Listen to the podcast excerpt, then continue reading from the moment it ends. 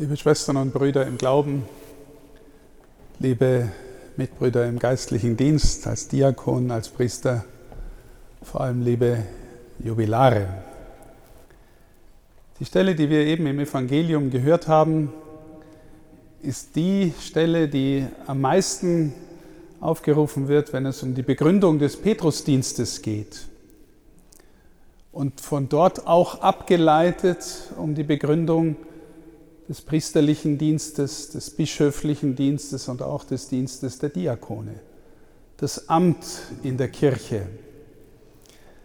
Und wenn dann nachgefragt wird, was ist denn das Amt in der Kirche, dann wird an dieser Stelle werden uns zwei Dienste gegeben. Der erste ist, sagen, wer Jesus ist. Petrus sagt, wer Jesus ist. Und die zweite, in geheimnisvoller Weise, eine Schlüsselgewalt, Schlüsselautorität übertragen bekommen, die aufsperrt in das, was Jesus durchgehend in allen Evangelien das Reich Gottes nennt. Zunächst zum ersten Aspekt. Ich sage das deswegen, weil ich Ihnen auch danken möchte, dass Sie seit vielen Jahren das tun, was da gesagt wird. Und ich möchte es ein bisschen ausfalten. Sagen, wer Jesus ist, kann man auch ein bisschen entfalten in erkennen, wer Jesus ist, dann sagen, wer Jesus ist und leben, wer Jesus ist, weil wir mit unserem ganzen Leben sprechen. Erkennen, wer Jesus ist, liebe Mitbrüder, liebe Schwestern und Brüder. Wir sind in einer Zeit, in der so viele Menschen sich auf Jesus, auf Gott berufen, aber immer wieder neu stellt sich uns die Frage, meinen wir den Jesus, der uns von der Schrift, von der großen Tradition, von der Kirche überliefert ist? Gibt es ein Erkennen, das gewissermaßen in eine tiefere Unmittelbarkeit führt, wo man dann spürt, der oder dieser oder jene wenn sie von ihm spricht oder er von ihm spricht, dann hat man das Gefühl, der kennt den. Der kennt den. Es gibt die Möglichkeit, den Katechismus zu lesen und brav alles vorzusagen, was darin steht. Aber die Frage, kenne ich ihn? Die erschließt sich nur aus dem, was wir die persönliche Beziehung nennen, das eigene Gebetsleben, letztlich aus der Frage, die Jesus dem Petrus stellen wird, als der Auferstandene, liebst du mich? Liebst du mich?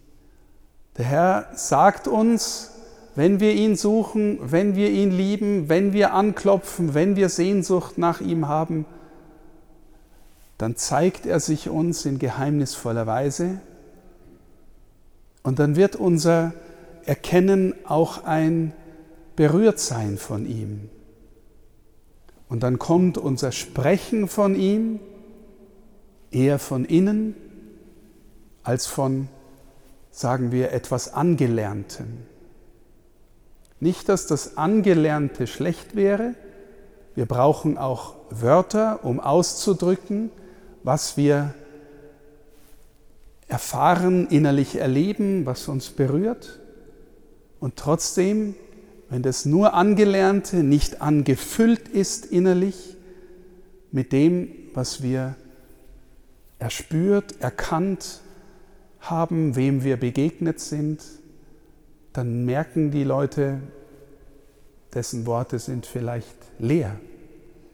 Also erkennen, wer Jesus ist, dann sagen, wer Jesus ist, hineingestellt sein in die große Tradition, sich davon auch formen lassen. Wir beten ja in der Kirche und glauben in der Kirche und leben aus dem Evangelium. sagen, wer Jesus ist. Und hier ist die große Herausforderung für uns, den ganzen Jesus verkünden, nicht nur den netten, der den Kinder über den Kopf gestreichelt hat, den, der unfassbar erbarmungsvoll war, aber gleichzeitig unfassbar herausfordernd in seinem Sprechen, Handeln, in seinen Worten, in seinem Dienst, der wirklich einlädt zur Lebensübergabe an ihn, den herausfordernden Jesus, weil der nur nette Jesus, der streichelt unsere Ich-Bedürfnisse, der der mich herausfordert, der wahrhaftige, der unfassbar liebende, aber auch in bestimmter Weise der richtende, der führt mich über mich selbst hinaus und fordert mich heraus. Und dann als dritte Dimension, und das ist die schwierigste wahrscheinlich, leben, wer Jesus ist. Wir glauben, dass er uns einlädt, weil wir berufen sind, von ihm zu sprechen, ihn zu lieben, ihm ähnlicher zu werden. Hingabe zu lernen. Auch das, liebe Schwestern und Brüder, ist etwas, was uns nahe geht, was uns herausfordert und wo wir alle mit unseren Grenzen mehr oder weniger gut gelingt, was uns allen mehr oder weniger gut gelingt. Aber, liebe Mitbrüder, von Herzen danke, dass Sie das tun, dass Sie seit 65, 40, 35, 30, 25 Jahren jeden Tag neu mit Jesus gehen. Und wenn wir dann fragen, was könnte das sein für die Menschen, das Himmelreich aufschließen, auch da möchte ich Ihnen drei Aspekte sagen. Es gäbe viele, aber vielleicht drei Aspekte auch für heute. Ein erster Aspekt wäre, wer oder was macht wirklich Sinn? Ich habe äh, vor ein paar Tagen in der Süddeutschen gelesen, dass in der letzten Zeit immer mehr Bücher, ähm, auch anspruchsvoll philosophische Bücher erscheinen, die die Frage stellen, was denn der Sinn des Lebens ist. Und wenn man da reinschaut und auch wenn man den Artikel liest, dann merkt man, sie kreisen um, äh, um ganz vieles und immer wieder kommt auch natürlich das, was in unserer Tradition groß ist, eine relativ banale Erkenntnis, ein Leben, in dem man sich nur um sich selber kreist, macht am Ende wenig Sinn und erfüllt wenig. Aber es ist irgendwie, als wenn in diesem Lebenspuzzle von Sinnangeboten das mittige Puzzlestück fehlt. Oder wie die Schrift sagt, der Schlussstein, der den ganzen Bau zusammenhält in einem anderen Bild. Und auch da, liebe Schwestern und Brüder, meine tiefe Überzeugung und auch persönliche Erfahrung, wer mal berührt worden ist von dem, von dieser Erkenntnis oder von der inneren Schönheit und Tiefe, dass er Jesus wirklich der Sinn von allem ist und dass alles, was in dieser Welt Sinn macht und schön ist und wahr und gut, seine Wahrheit, Schönheit, seinen Sinn nur in ihm und von ihm hat, weil er der Logos ist, dann heißt der Dienst des Priesters, des Diakons, des, des Christen, der Dienst, das Himmelreich aufzuschließen, ich zeige dir, wo der tiefste Sinn deines Lebens ist. Und wenn es gelingt, dass du von dem dich berühren lässt, dann fängt jetzt schon an, dass du zu Hause bist. Dann fängt schon an, dass du vielleicht in die Erfahrung findest, eigentlich möchte ich mehr von dem und ahne, dass alles das, wonach ich sonst auch suche in meinem Leben, dort seine Erfüllung findet. Sie erschließen seit vielen Jahren und Jahrzehnten Menschen den Sinn von allem. Zweiter Punkt, sie helfen den Menschen zu größerer Ganzheit. Was bedeutet das? Nun, der Sinn, der in dieser Welt erschienen ist, ist deswegen erschienen, dass wir nach Hause finden, dass wir mit dem Vater versöhnt werden.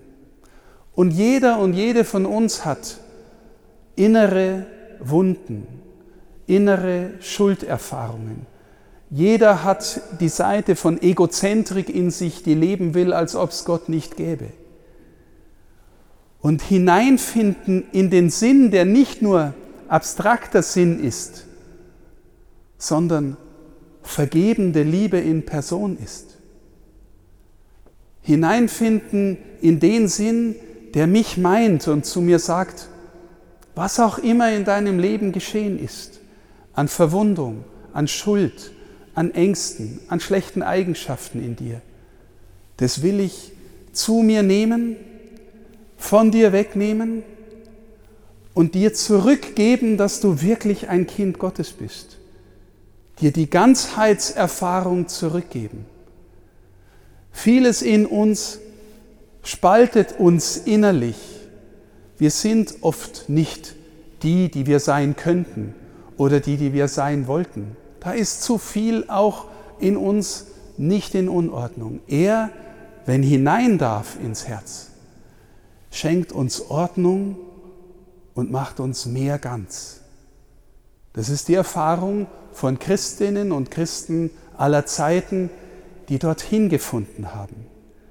Danke, liebe Mitbrüder, dass Sie Menschen helfen, mehr versöhnt zu werden und mehr ganz zu werden.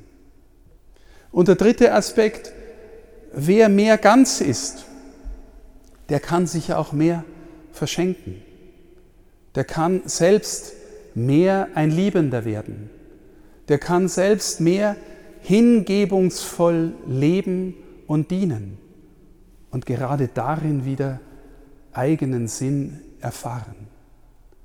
Sie helfen also den Menschen, Sinn zu finden, mehr ganz zu werden und sich dann mehr zu verschenken.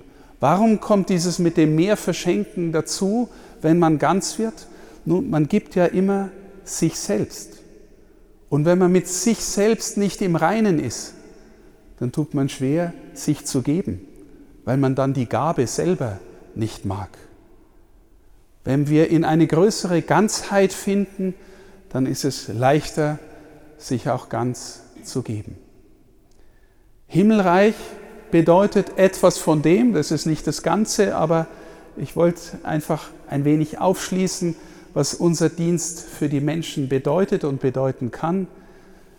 Sinnerfahrung schenken, in größere Ganzheit und Versöhnung finden und ein liebender Mensch werden. Von Herzen, liebe Brüder, danke ich Ihnen, dass Sie das tun seit vielen Jahrzehnten. Und vielleicht ahnen Sie, wenn wir uns, wir sind ja eine, ein Glaube, der von Erinnerung lebt in einem tiefen Sinn. Wir erinnern immerfort das, was Jesus an uns getan hat. Und wir erinnern es auch in dieser Feier so, dass es uns innerlich wird, real wird, damit er an uns wirken kann, was ich versucht habe zu sagen. Sinnerfahrung, Ganzwerdung und die Fähigkeit, ein liebender Mensch zu werden. Danke, dass Sie in dieser Weise am Reich Gottes mitbauen und dass wir miteinander uns darin stärken dürfen, dass die Mächte der Unterwelt in dem nie obsiegen werden, wie es im Evangelium geheißen hat. Er ist der, der sich für uns hingegeben hat bis zum letzten Blutstropfen und so ins Leben gefunden hat, dass er uns neu schenken will. Danke von Herzen für Ihren Dienst. Gott segne Sie alle. Amen.